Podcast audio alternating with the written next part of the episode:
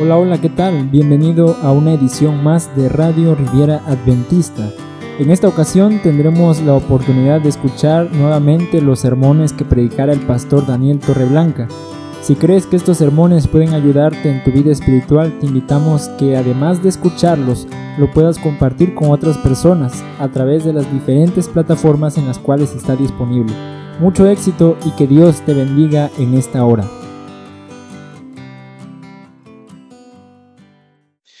Vamos a estudiar la palabra de Dios. Ayer traje una Biblia pequeña y entraba el iPad y la Biblia. Ahora traje la de la hermana Juay y ya no entra. Bueno, ya. Vamos a estudiar la Biblia, pero vamos a orar. Querido Dios y querido Padre, santificado sea tu nombre. Te invitamos para que te quedes con nosotros y al estudiar tu palabra, tú puedas hablarnos. No sea un hombre quien hable, yo solo quiero ser un instrumento y hablar al corazón de todos estos chicos con un mensaje espiritual que pueda tocarlos. Por favor, úsanos. En el nombre de Jesús te lo pedimos. Amén. Abran sus Biblias en el Evangelio de San Marcos capítulo 5. San Marcos capítulo 5 versículos 1 en adelante. Leo. Vinieron al otro lado del mar a la región de los Gadarenos. Y cuando salió él de la barca, enseguida vino a su encuentro de los sepulcros un hombre con un espíritu inmundo que habitaba en los sepulcros. Nadie podía atarlo ni aun con cadenas. Muchas veces había sido atado con grillos y cadenas, pero las cadenas habían sido hechas pedazos por él y desmenuzado los grillos. Nadie lo podía dominar. De día y de noche andaba dando voces en los montes y en los sepulcros, hiriéndose con piedras. Cuando vio a Jesús de lejos, corrió y se arrodilló ante él y clamando a gran voz dijo, ¿Qué tienes conmigo, Jesús, Hijo del Dios Altísimo? Te conjuro por Dios que no me atormentes, porque decía, sal de este hombre, espíritu inmundo. Jesús le preguntó, ¿cómo te llamas? Y respondió, Legión me llamo porque somos muchos. Y le rogaba mucho que no los enviase fuera de aquella región. Estaba allí cerca del monte un granato de cerdos paciendo. Y le rogaron todos los demonios diciendo, envíanos a los cerdos para que entremos en ellos. Jesús de inmediato les dio permiso. Y saliendo aquellos espíritus inmundos, entraron en los cerdos, los cuales eran como dos mil. El hato se precipitó al mar por un despeñadero y en el mar se ahogaron. Los que cuidaban los cerdos huyeron y dieron aviso en la ciudad y en los campos y la gente salió a ver qué era aquello que había sucedido. Llegaron a Jesús y vieron lo que había estado atormentado por el demonio, el que había tenido la legión, sentado, vestido y en su juicio cabal, y tuvieron miedo. Y los que habían visto les contaron lo que había acontecido al que había tenido el demonio y los cerdos. Entonces comenzaron a rogarle que se fuera de sus contornos. Esta historia es una continuación de la tormenta. Los discípulos han pasado la experiencia de la tormenta. Han visto el poder de Dios. Han visto la majestad de Dios, cómo el Señor hizo un milagro, cómo la tormenta obedeció, cómo la naturaleza obedeció. Un mandato de Jesús, cállate y obedece. Así me decía mi mamá. Ve por las tortillas, ¿por qué? ¿Cómo que por qué? Te estoy mandando. Pues sí, pero ¿por qué yo? ¿Por qué no va mi hermana? Bueno, ¿Obedeces o qué? Sí, pero ¿por qué yo? Todo yo, todo yo, todo yo. Cállate y obedece. Bueno. Au, au, au.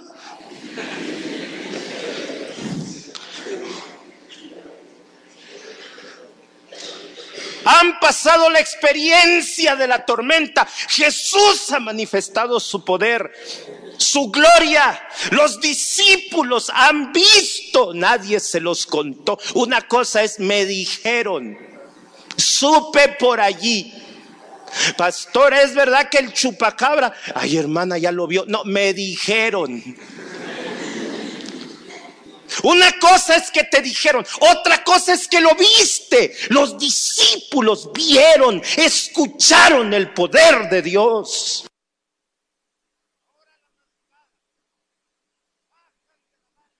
Y llegan a la región de Gadara, una región de gentiles, de paganos, donde no habían casi judíos. Y cuando bajan de la barca, inmediatamente lo que sucede es espeluznante.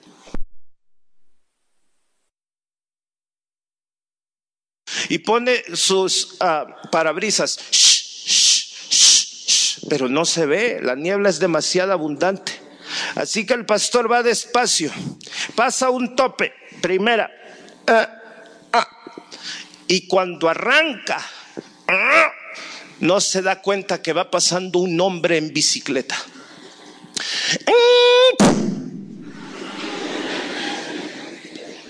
El pastor se hace a un lado, baja del auto y va a ver al pobre hombre. Y cuando lo ve se da cuenta de la escena y se horroriza. La bicicleta por un lado, el hombre por otro lado y la pierna del hombre por otro lado. Lo mismo dijo el pastor.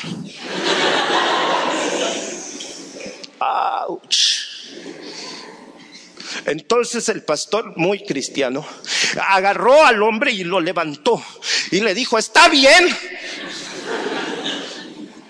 El hombre le mal contestó, pero ¿no ve cómo estoy? Y, y con una sola pierna comenzó a brincar. El pastor está boquiabierto. el hombre va brincando hasta su pierna. Agarra su pierna. Imagínense la escena. Se la acomoda y unos tornillos.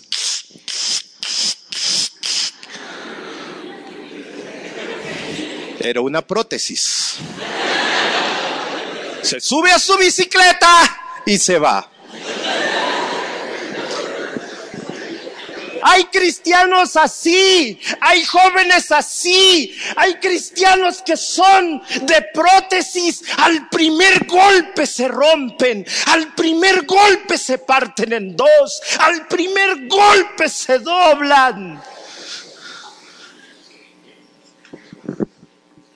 Los discípulos no conocían la promesa del Salmo 91. El que habita al abrigo del Altísimo morará bajo las sombras del Omnipotente. El que habita al abrigo del Altísimo morará bajo las sombras del Omnipotente. Los discípulos eh, no entienden todavía Jesús. Lo único que tenían que hacer es que cuando los endemoniados vinieran, ellos se pusieran a la sombra de Jesús. Lo único que tenemos que hacer, muchachos, es ponernos a la sombra de Jesús. No tenemos nada que temer cuando Jesús esté presente en nuestra vida. Pero estas son palabras. Tú tienes que vivir una relación con Cristo Jesús. Cuando tú estás con Jesús, cuando tú platicas con Jesús, cuando tú lees a Jesús, cuando tú escuchas a Jesús, cuando tú estás de la mano con Jesús, tú lo sabes. te pones a la sombra de Jesús. Los discípulos salen corriendo, el único que se quedó fue Jesús. Todos los demás salieron huyendo. La palabra de Dios dice que estos pobres hombres vivían en condiciones terriblemente malas. Mira, enumero. Número uno, vivían en los sepulcros. Número dos, herían a los que se acercaban. Número tres, serían a sí mismos. Y dice Lucas que estaban desnudos. La condición de estos pobres hombres era humillante.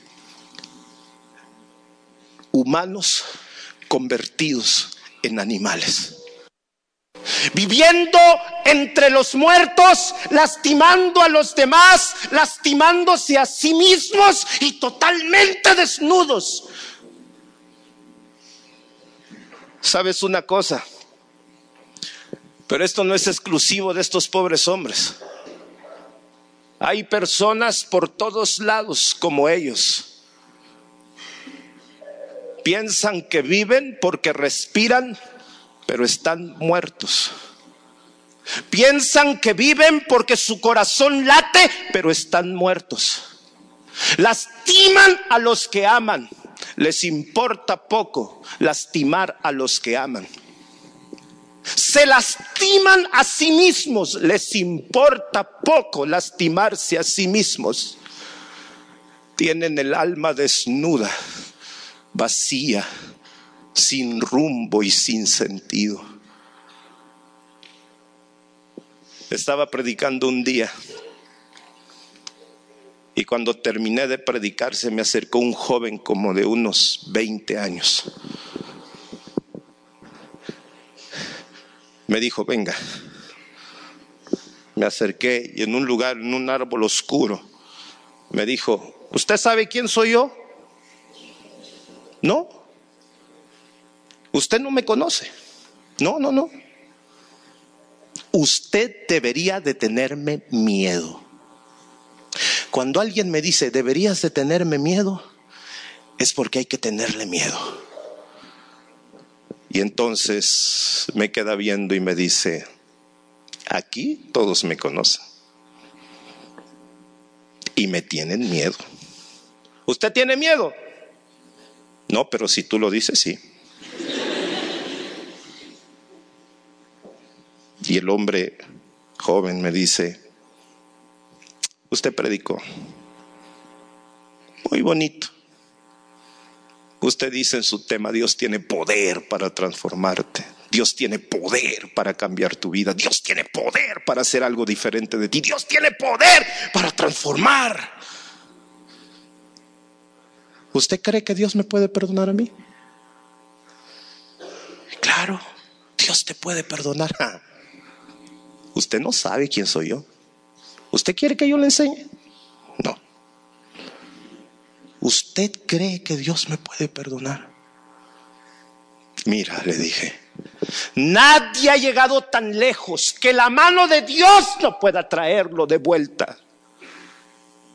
Se comenzó a reír y me dijo, no, usted no entiende.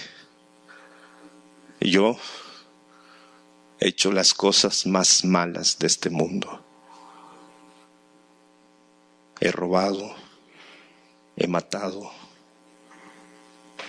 cosas que no puedo decir. Y de todas ellas, la que más me da vergüenza es algo que acaba de pasar. ¿Sabe por qué estoy aquí? Porque mi mamá es adventista del séptimo día y me trajo y se la debo a la vieja. Hace poco llegué drogado y borracho a la casa. Y cuando entré al cuarto vi a mi madre arrodillada, orando y diciendo, Señor, Señor Jesús, haz un milagro con ese hijo que tengo. Tú tienes poder para transformarlo. Haz un milagro. Cuando ella terminó de orar, yo le dije, ¿quién te dijo a ti que yo quiero algo con tu Dios? Tú estás equivocada. Yo no quiero nada con tu Dios. Entonces, lleno de ira, empuñé mi mano. Y la única persona que me ama, la comencé a golpear. Y mientras yo la golpeaba, le decía, no quiero nada con tu Dios, no quiero nada con tu Dios, no quiero nada con tu Dios, no quiero nada con tu Dios. La dejé tirada y cuando me di cuenta lo que estaba haciendo, salí. Ahora sí dime, Dios puede perdonarme. Me quedé callado.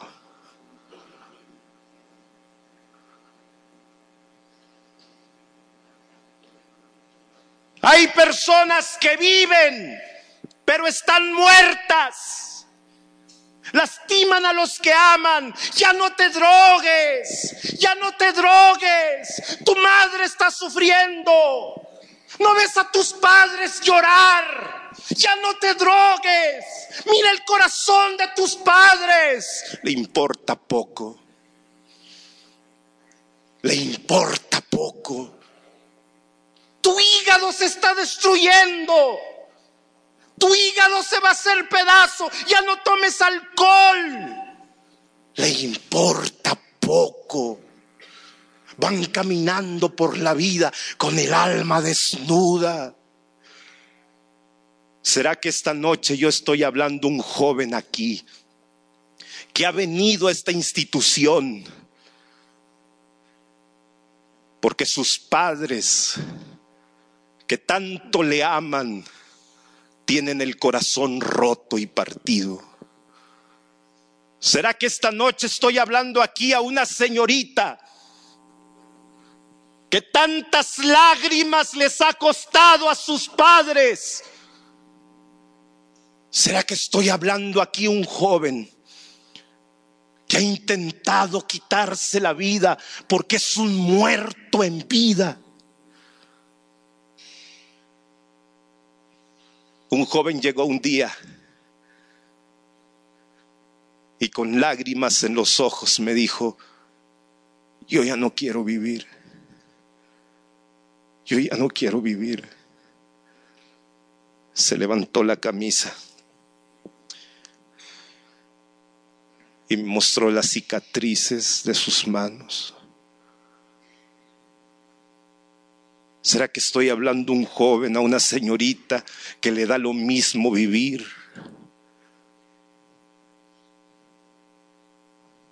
Esta noche yo tengo algo que decirte en el nombre de Cristo Jesús.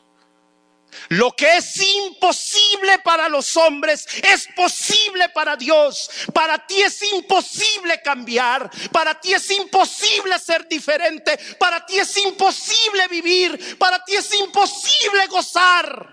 Para Dios no. Para Dios todo es posible. ¿Sabes? La palabra de Dios dice que estos dos corriendo, versículo 6, cuando vieron a Jesús, se arrodillaron ante él y clamaron. Ahora, ¿por qué los demonios corren y se arrodillan ante Jesús y claman? Porque no eran los demonios quienes fueron corriendo en un momento de lucidez, los hombres se dan cuenta que la única persona que puede ayudarlos es Jesús. Y van corriendo para decirle, ayuda. Pero cuando llegan ante Jesús y caen de rodillas, en vez de decir ayuda, el demonio habla por ellos. ¿Qué tienes con nosotros, hijos del Dios Altísimo? No importa, no importa si no sabes orar. No importa cómo tus palabras salen, no importa cómo tú te expresas, no importa si no sabes gramática o ortografía. Cuando clamas a Jesús, Jesús oye la oración del corazón. ¿Estás escuchando? Cuando tú clamas, Señor, por favor, Señor, ayúdame. Estábamos siguiendo la Trinidad. Era un interclubes. Y me dicen, ¿sabes nadar? Y había una muchacha que me gustaba. ¿Sabes nadar? Y yo no estoy viendo al que me pregunta, estoy viendo a la muchacha. Y me tercera, ¿sabes nadar? Veo a la muchacha, sí, pero no sabía nadar. Pero estoy haciéndome el valiente. Y dice, bueno, si tú sabes nadar, tienes que ir al manantial, cruzar el río, ir al manantial y traer agua. Ok. Ahorita vengo. ¿Cómo que ahorita vengo? ¿Y en qué vas a traer el agua? ¿O de veras? Sacan un perol de este tamaño. Se anda, tráelo. ¿Cómo va a pasar el río? No sé, tú dijiste que sabes nadar. Me echo. Voy pasando bien, estoy alto, voy pasando bien con el perol, pero cuando voy a llegar allá, se me hunde el pie. Se me hunde el pie. Y entonces comienzo a intentar nadar. Y estoy pataleando y braceando y pataleando y braceando.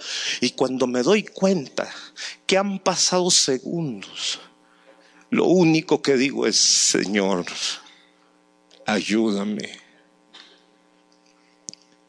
Mi pie toca una piedra que me impulsa y me saca. Tardo 20 minutos tirado.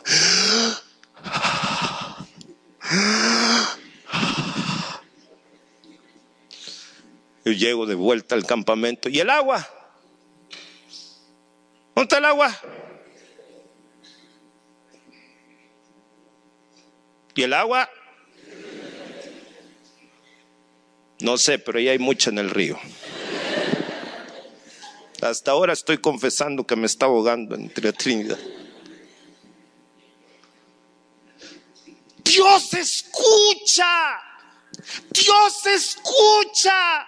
Jóvenes, Dios escucha. Escucha el corazón de aquel que habla con todo, con todo lo que tiene en su ser. Señor, ayúdame. Ahí están los hombres Ahora comienza un diálogo extraño. Pero sabes una cosa, lo que más llama mi atención del capítulo 5 en esta historia son los siguientes versículos, 16, 10 y 12. Leo. Le rogaba mucho que no los enviase fuera de aquella región. 12. Y le rogaron todos los demonios diciendo, envíanos a los cerdos para que entremos en ellos. 13. Jesús de inmediato les dio permiso. Quiero que tú veas el lugar que ocupa Jesús el lugar que ocupan los demonios y la relación que hay entre ellos.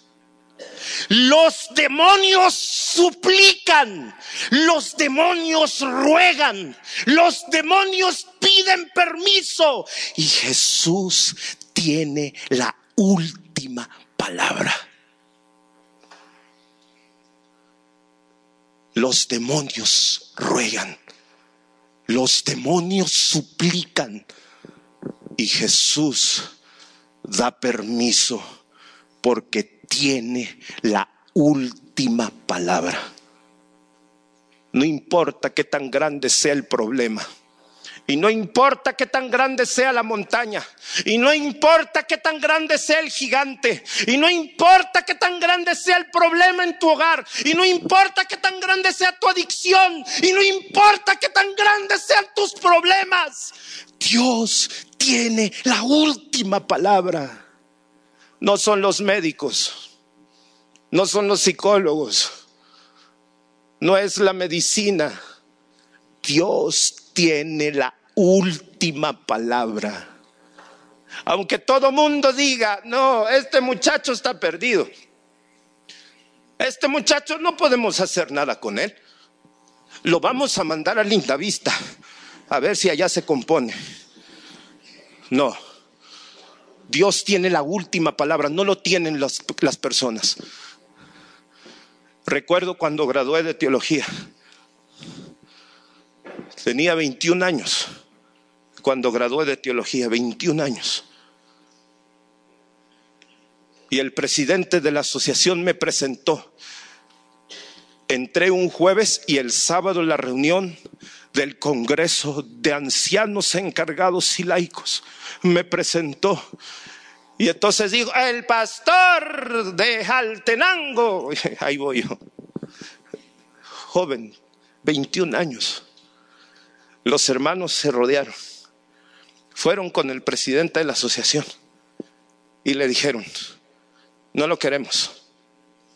Pero, pero ni lo conoce, no, pero está chamaco.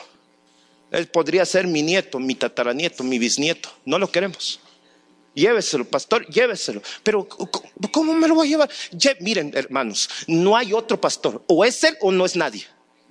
Bueno, pero seis meses y se lo lleva el presidente de la asociación me llamó y me dijo, mira Daniel, no te quieren. Así que no te metas en problemas. Pórtate bien, porque no quiero quejas aquí en la asociación. ¿Entiendes? Sí, pastor. ¿Entiendes? Sí, pastor. Mi primera reunión de laicos no tenía coche, bici, triciclo, nada, ni patineta. Ahí estoy, la montaña.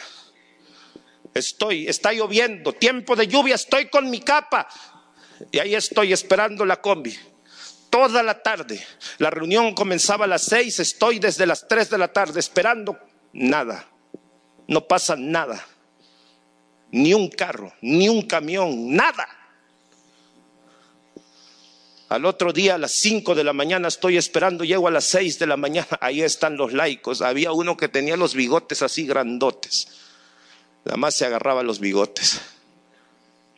Y cuando, ay, pastorcito, me dice, vienes con él, empiezas mal, empiezas mal.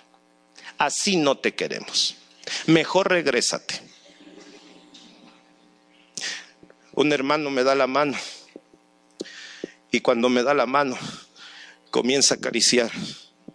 Le digo, ¿qué pasa? Ay, pastor Ay, pobrecito. Este me está leyendo la mano. Ni un callito. No la vas a hacer aquí. No la vas a hacer, papito. Te doy seis meses. El último pastor lo corrimos.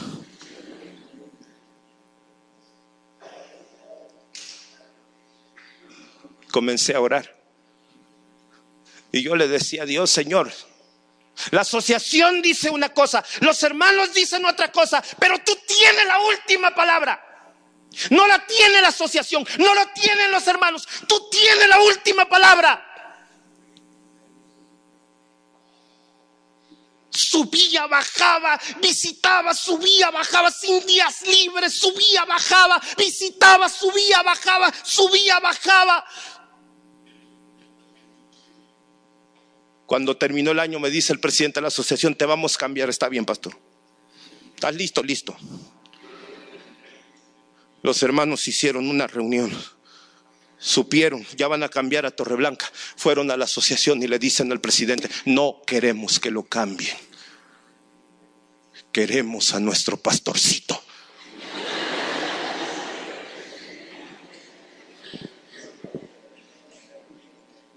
La última palabra no la tienen los hombres. La última palabra la tiene Jesús.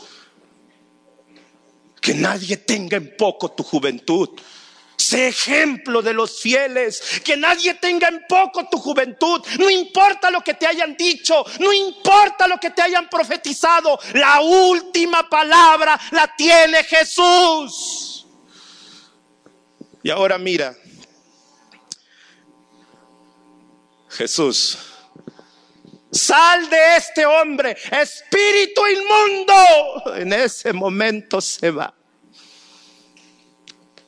Porque Jesús tiene la última palabra. Ahí hay dos mil cerdos.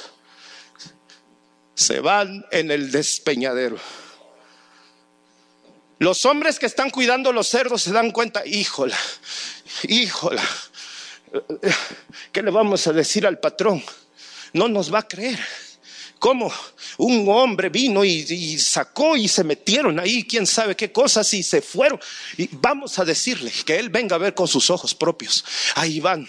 Cuando vienen de regreso, dice la palabra de Dios que los dos endemoniados están bien, bien vestidos, bien peinados, bien sentados. Jesús predicándoles, enseñándoles, y ellos están bien vestidos, bien y la gente queda viéndolos.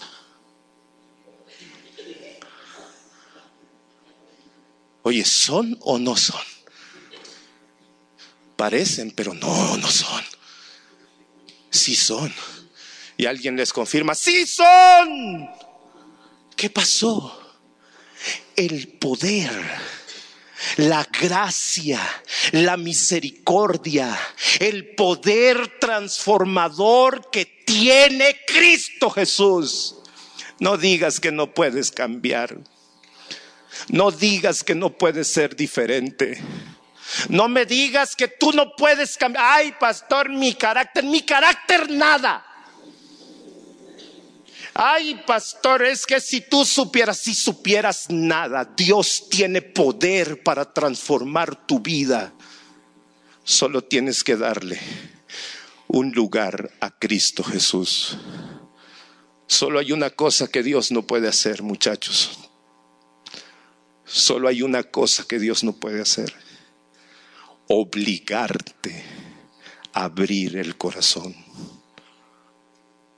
Eso Jesús no lo puede hacer. Jesús toca, Jesús llama, Jesús no patea la puerta, no rompe las ventanas. Pero Jesús tiene poder para transformar tu vida. Hay un joven aquí que está hundido en las drogas. Jesús tiene poder para transformar tu vida.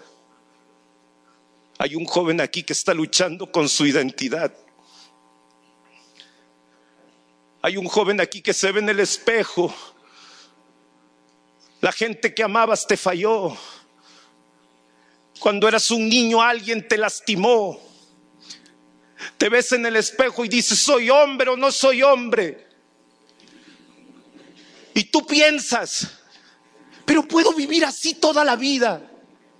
Confundido, lastimado. No, Jesús tiene poder para transformar tu vida. Hay una niña que se ve en el espejo y dice, estoy sucia, estoy sucia, estoy lastimada, estoy sucia.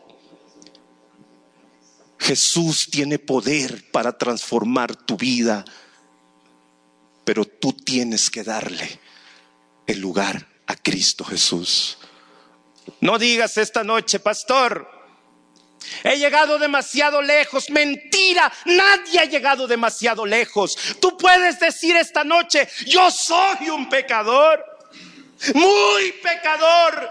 Y tal vez lo eres, pero entre más lo seas, más necesitas de Cristo Jesús. Y Dios puede transformar tu vida. voy a contar algo que no he contado. Lo voy a contar ahora.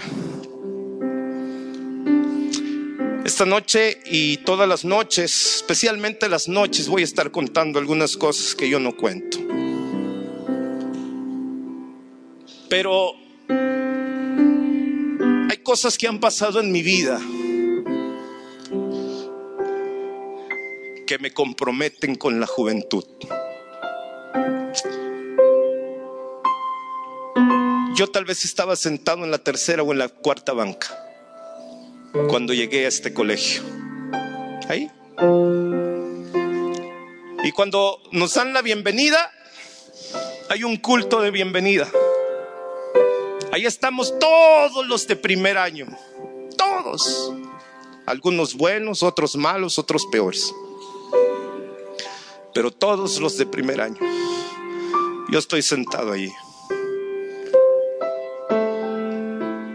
Y estamos cantando. Y mientras estamos cantando, empiezo a sentir que la cartera está calentándose. Ay, en este frío la cartera está caliente. Volteo y veo a un joven.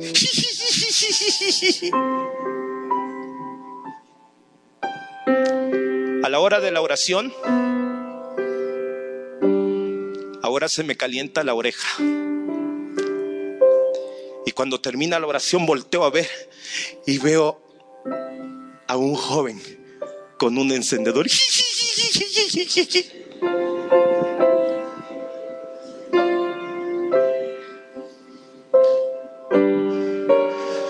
Era mi primer día como teólogo. Y se me subió la sangre y comenzó a fluir y empuñé la mano. Señor, llévatelo o te lo mando.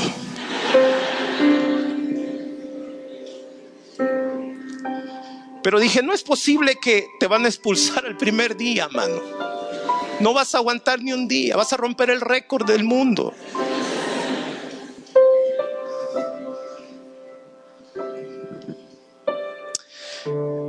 Así que me aguanté.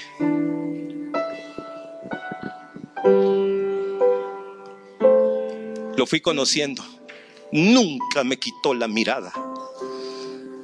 Estamos en la matutina a las 5 de la mañana. El preceptor tenía una baqueta de tambor y pasaba puerta por puerta. Pa, pa, pa, Levántense de sus mugrientas camas. A dormir en el Seol. Y se sabía los nombres de todos. Torreblanca, así vas a ser pastor mi conciencia era el prece. Tenías que levantarte. Y solo con mirar sabía quién había llegado y quién no. A veces decía, ni se da cuenta. No llegaste hoy. No llegaste hoy. Te voy a poner a picar piedra.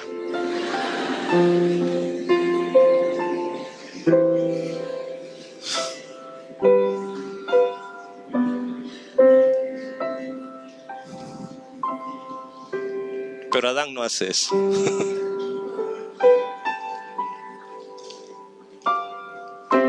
Estamos en la matutina.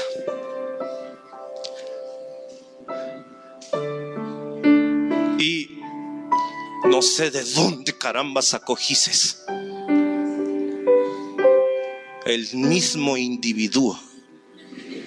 Y a la hora de la oración sientes un pedazo de tiza Ahora sí, Señor. Recuerdo ir subiendo la escalera del dormitorio antiguo. Voy subiendo la escalera y me pone el pie.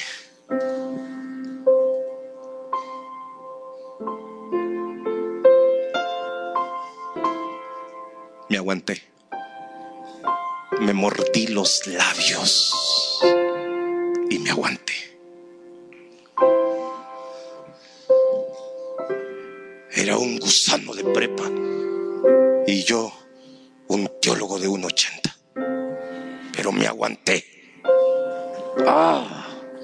Y no por ser de prepa era gusano, el individuo era un gusano.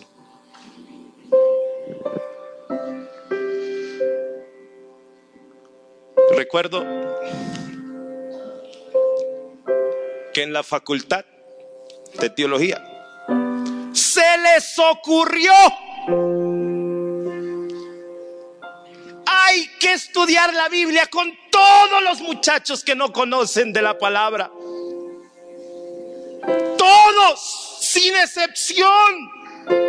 Así que vamos a hacer una lista. Todos.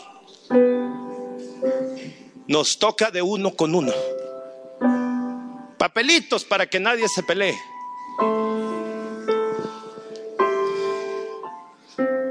Papelitos arrugados. Saqué mi papelito. Lo abrí. Andrés. El mismo. Enrollé el papelito. Traté de dejarlo en la canasta. Me dijeron, no. Lo intenté cambiar. Me dijeron, no, te voy a dar 100 pesos.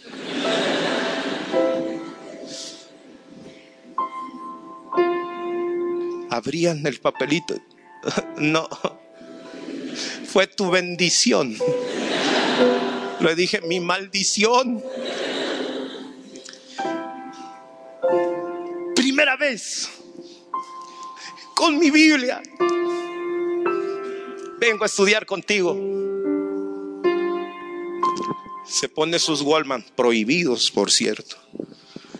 Prende sus Wallman y, y punch, punch, punch, punch, punch, punch. Yo estoy con mi Biblia, que habita el abrigo del Altísimo. Consúmelo en el infierno.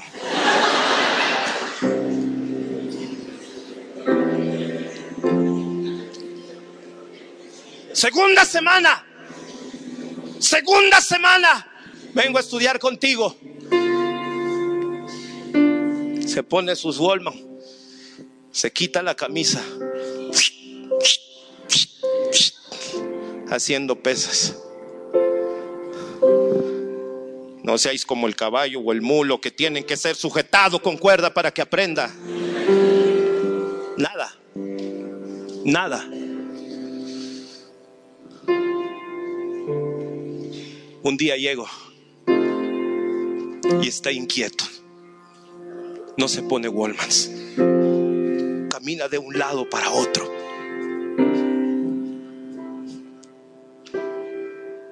Y de repente dice, no puede ser. No puede ser. No puede ser. Tengo problemas en mi casa. Tengo problemas en mi vida ver, tu teólogo, dime algo. Han pasado dos meses y no me haces caso. ¿Qué quieres que te diga? Algo.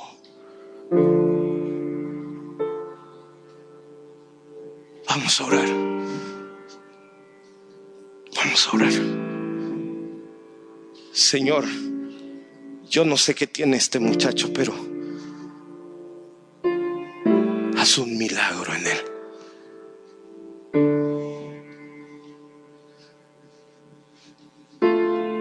Un mes antes de salir, el preceptor dice, ah, los que no llegaron a matutina van a estar castigados, fulano, fulano, fulano, fulano. Y Andrés, como siempre, Y de repente dice, pero...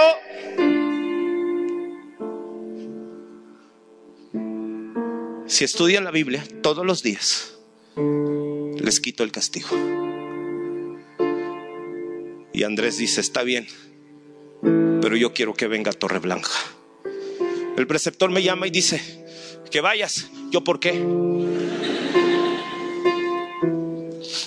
Dije, este no me hace caso.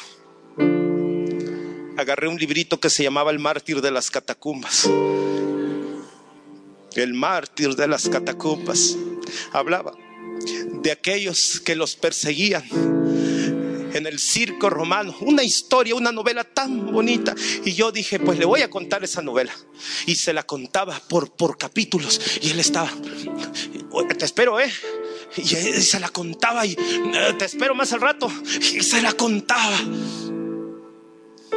Un día, la semana de oración. Mi trabajo era contestar los teléfonos. Suena el teléfono. Agarraba el teléfono, había un micrófono como este. Eh, eh, al joven fulano de tal le hablan aquí, por favor, venga rápido. Al joven Andrés le están llamando, por favor, apresúrese, sale, agarra el teléfono, yo me quedo a un lado y comienza a hablar con su madre. Mamá, mamá, Está la semana de oración. Está predicando un pastor. Oye, mamá, he tomado una decisión. Me quiero bautizar. Mamá. No, no, mamá. Entiéndeme, mamá. Mamá, tú no entiendes. Yo no puedo cambiar. Mamá. Jesús es el único que me puede cambiar. Agarró el teléfono, tiró fuerte, pateó la puerta, iba llorando. Jesús es el único que me puede cambiar.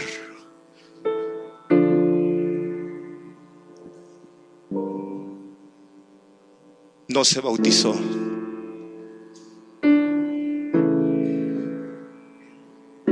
Un año después lo expulsaron lo encontré en Montemorelos. El pastor en la semana de oración está haciendo un llamado. Hoy es tu gran día. Jesús puede transformar tu vida. ¿Cuántos quieren entregar su vida a Jesús? Andrés se levanta, va caminando y se sube. Y el sábado estaba siendo bautizado en el nombre del Padre, del Hijo y del Espíritu Santo.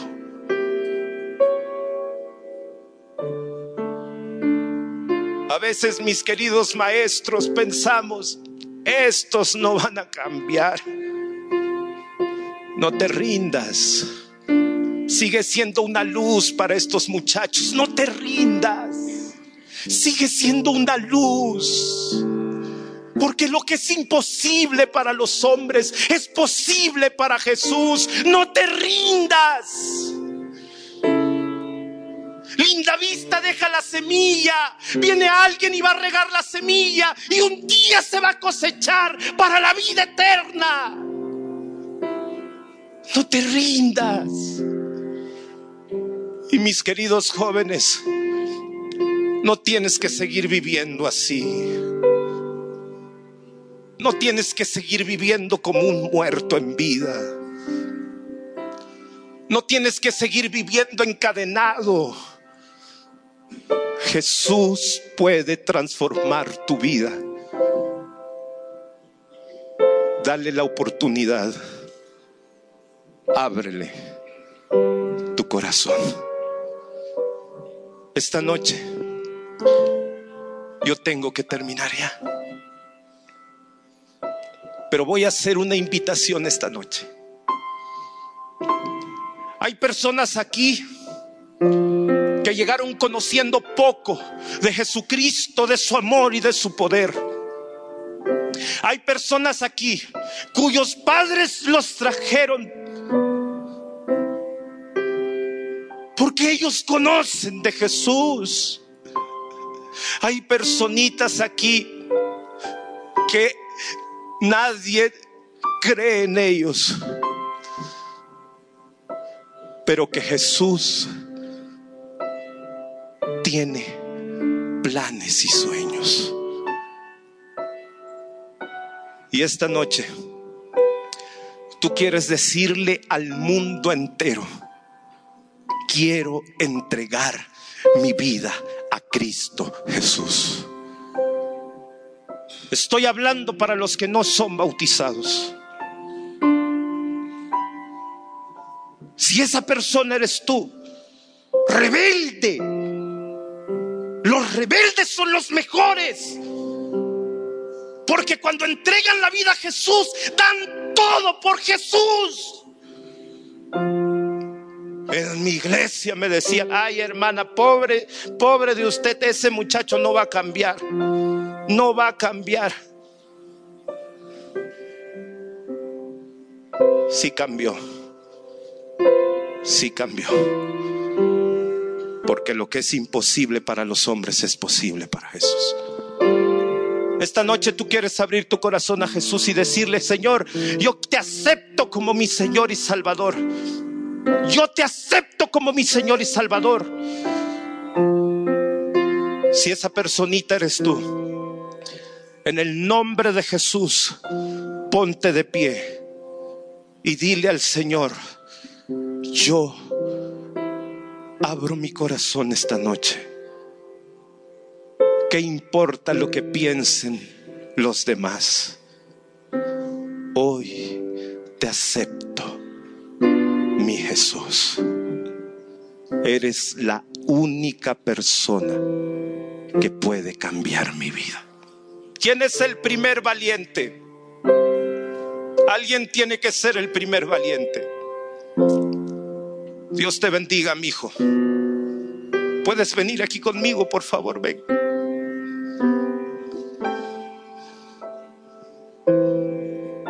Dios te bendiga. Dios te bendiga. Gracias. Quédate aquí conmigo. ¿Quién es el segundo valiente?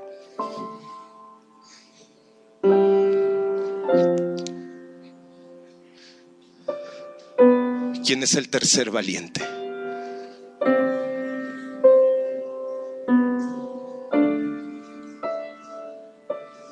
Dios te bendiga, mi hijo. ¿Quién es el tercer valiente esta noche? Te voy a decir una cosa. Hay que tener valor para hacer lo malo, pero hay que tener más valor para levantarse por Jesús. Es muy fácil encender un cigarro cuando todos te ven, pero hay que ser valiente para decirle a todos, me importa un pepino lo que pienses. Yo quiero tener a Jesús. ¿Quién es el tercer valiente esta noche? Voy a esperar cinco personas más y yo voy a terminar con la oración. No tengas miedo. ¿Quién es el primero de los cinco? ¿Quién es el primer valiente de los cinco? Dios te bendiga, mi hijo. Dios te bendiga.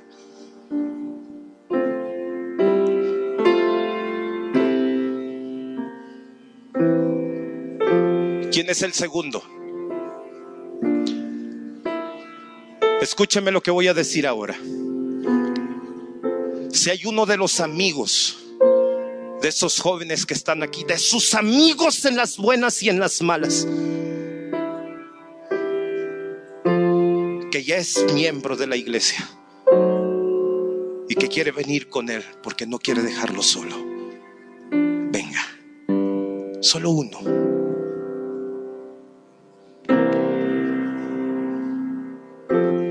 Voy a terminar. Dios te bendiga, mi hija. Dios te bendiga. Yo solamente voy a esperar dos personas. Yo no puedo esperar más. Si un amigo tiene que traer otro amigo, tráelo. Si una amiga tiene que traer otra amiga, tráela. Si te da pena venir solo, sola, quieres decirle al amigo, ven, toma mi mano. Hicimos cosas malas juntas, ahora vamos a hacer lo bueno, toma mi mano.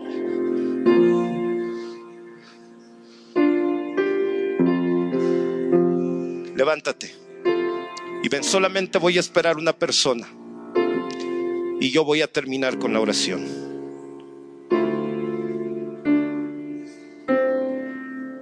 Solamente voy a esperar una persona. ¿Quién es ese valiente, esa valiente que ahora se va a levantar por Jesús? ¿Quién es ese valiente y esa valiente que se va a levantar para decirle a todos, yo quiero aceptar a Jesús? Tengo que orar. Y voy a invitar a todos a ponerse de pie.